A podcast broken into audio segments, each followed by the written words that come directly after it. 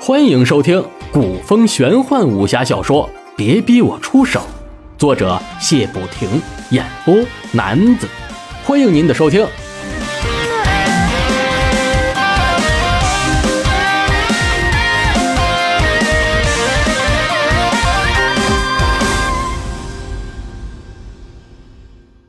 第二卷第九章：山贼的隐忧下。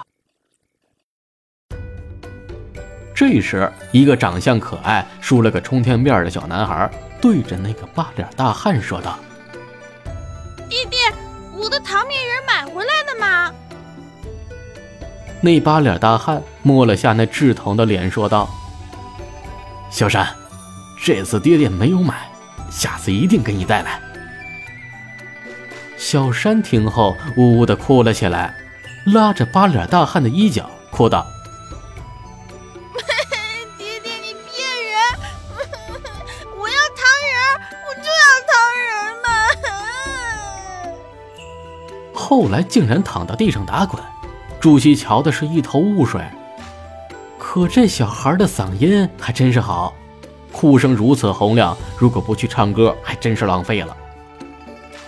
身子一闪，一下子把小山抱入了怀中。众人一看，先是愣在那儿，尤其是那八脸大汉，他根本就没有看到朱熹是怎样从自己的钢刀下脱身的，而又如此快的抱起了自己的儿子。扑通一声，跪下说道：“英雄，您有什么火就冲着我来。小山才五岁，求求你千万不要伤害他。”再看看周歇，根本就没有搭理他，从怀中取出了一包蜜饯，拿出一颗递给小山，说道：“小山乖，哥哥这有桂花糕，你要不要尝一下呀？”小山闻到桂花糕的香味，早就流下了口水。这样精致的糕点，小山怎么会吃过呢？但一双眼睛却是看着八脸大汉，迟迟不敢接下朱熹手中的桂花糕。朱熹心中一笑，这个小孩馋得直咽口水，却还要等到父亲的同意才敢拿来吃。没想到山贼的家教也是这般严格。朱熹把桂花糕塞到了小山的手上，笑着说道：“哼，小山乖。”哥哥跟你爸爸是好朋友，你吃吧，你爸爸不会说你的。小山怎么说也只是个五岁的孩子，也不去看父亲了，一口一口的吃了起来。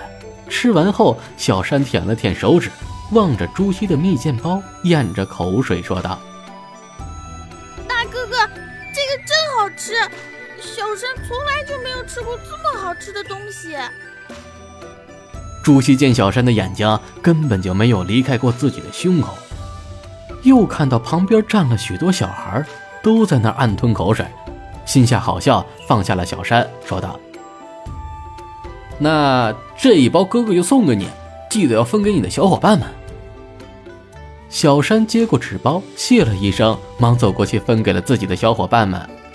小孩子的天真使得朱熹哈哈大笑，却让单文琪等人看傻了眼。这小子到底是何方神圣？还是牛村长先缓过神来，看向朱熹问道：“请问小兄弟是谁呀？是大牛的朋友吗？”朱熹一猜，那大牛可能就是这八脸大汉了，笑着说道：“嘿嘿，不，我是他们的人质。”牛村长听后一愣。单文琪忙上前，把刚才发生的事情都原本的讲述了一遍。牛村长听后说道：“小兄弟，我看你也不是坏人，我们不会伤害你的，还请进屋去坐吧。”朱熹跟着众人进了一间相对比较大的茅屋中，茅屋中有几张椅子，单文琪坐在正中，牛村长坐在右手边。大牛站在村长的身后，其余的山贼都站在了屋中。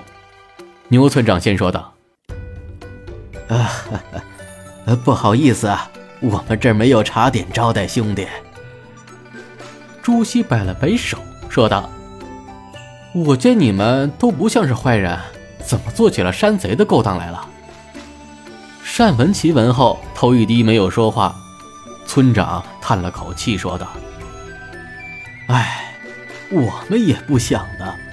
我们本是扬州边缘一带的村民，我们村子叫做牛家村。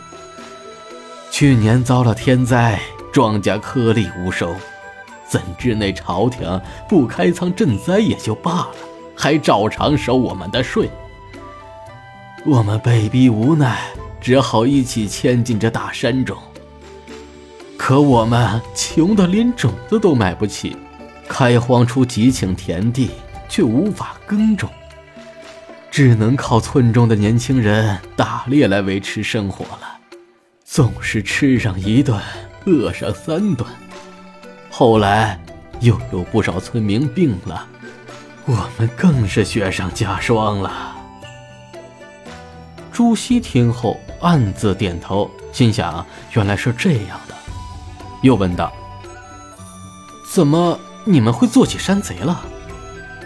牛村长听到此问，眼眶一湿，说道：“哎呀，都是老汉我没用，照顾不了村民，还拖累了单兄弟呀。年前单兄弟偶然来到我们村。”知道我们的困境后，把身上所有的银子都拿出来为我们买粮医病，可还是不能供得我们这些人用。最后，单兄弟只好放下脸面去做那没本钱的生意了。单文琪听后也叹道：“哎，我也是被逼无奈。这些兄弟都是牛家村的村民，都是些老实的庄稼人。”没有办法才会跟我出去打劫，我们从来没有伤害过一条人命，一般也只是挑些有钱人下手。后来开始冒充玉箫客了，见兄弟刚才的身手就知道你是故意被我抓住的。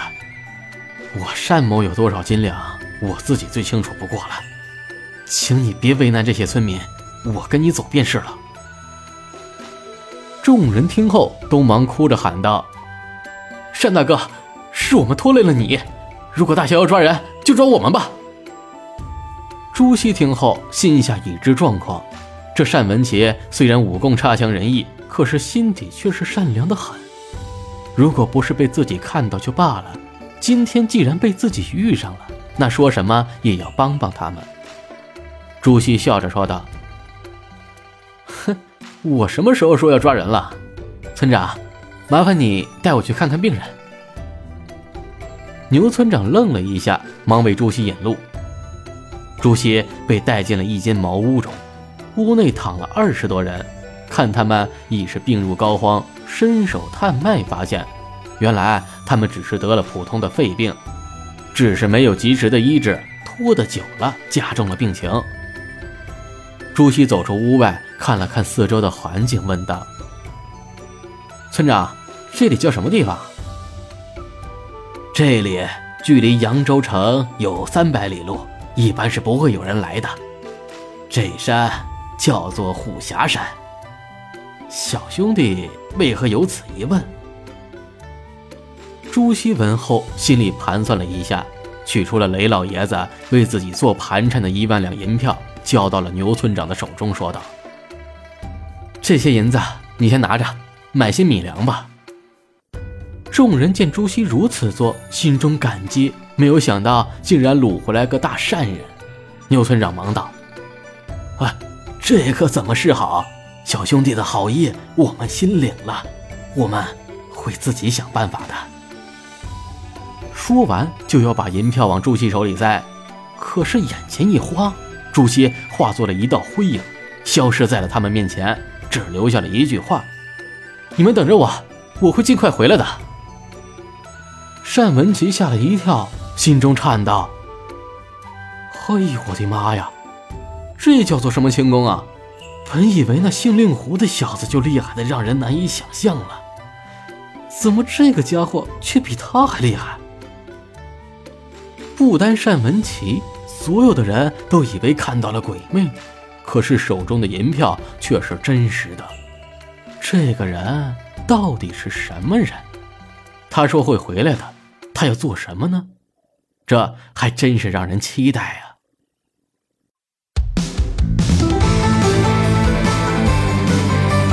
您刚才收听到的是古风玄幻武侠小说《别逼我出手》，作者谢不停，演播男子。欢迎关注、订阅以及评论，感谢您的收听，下集更精彩。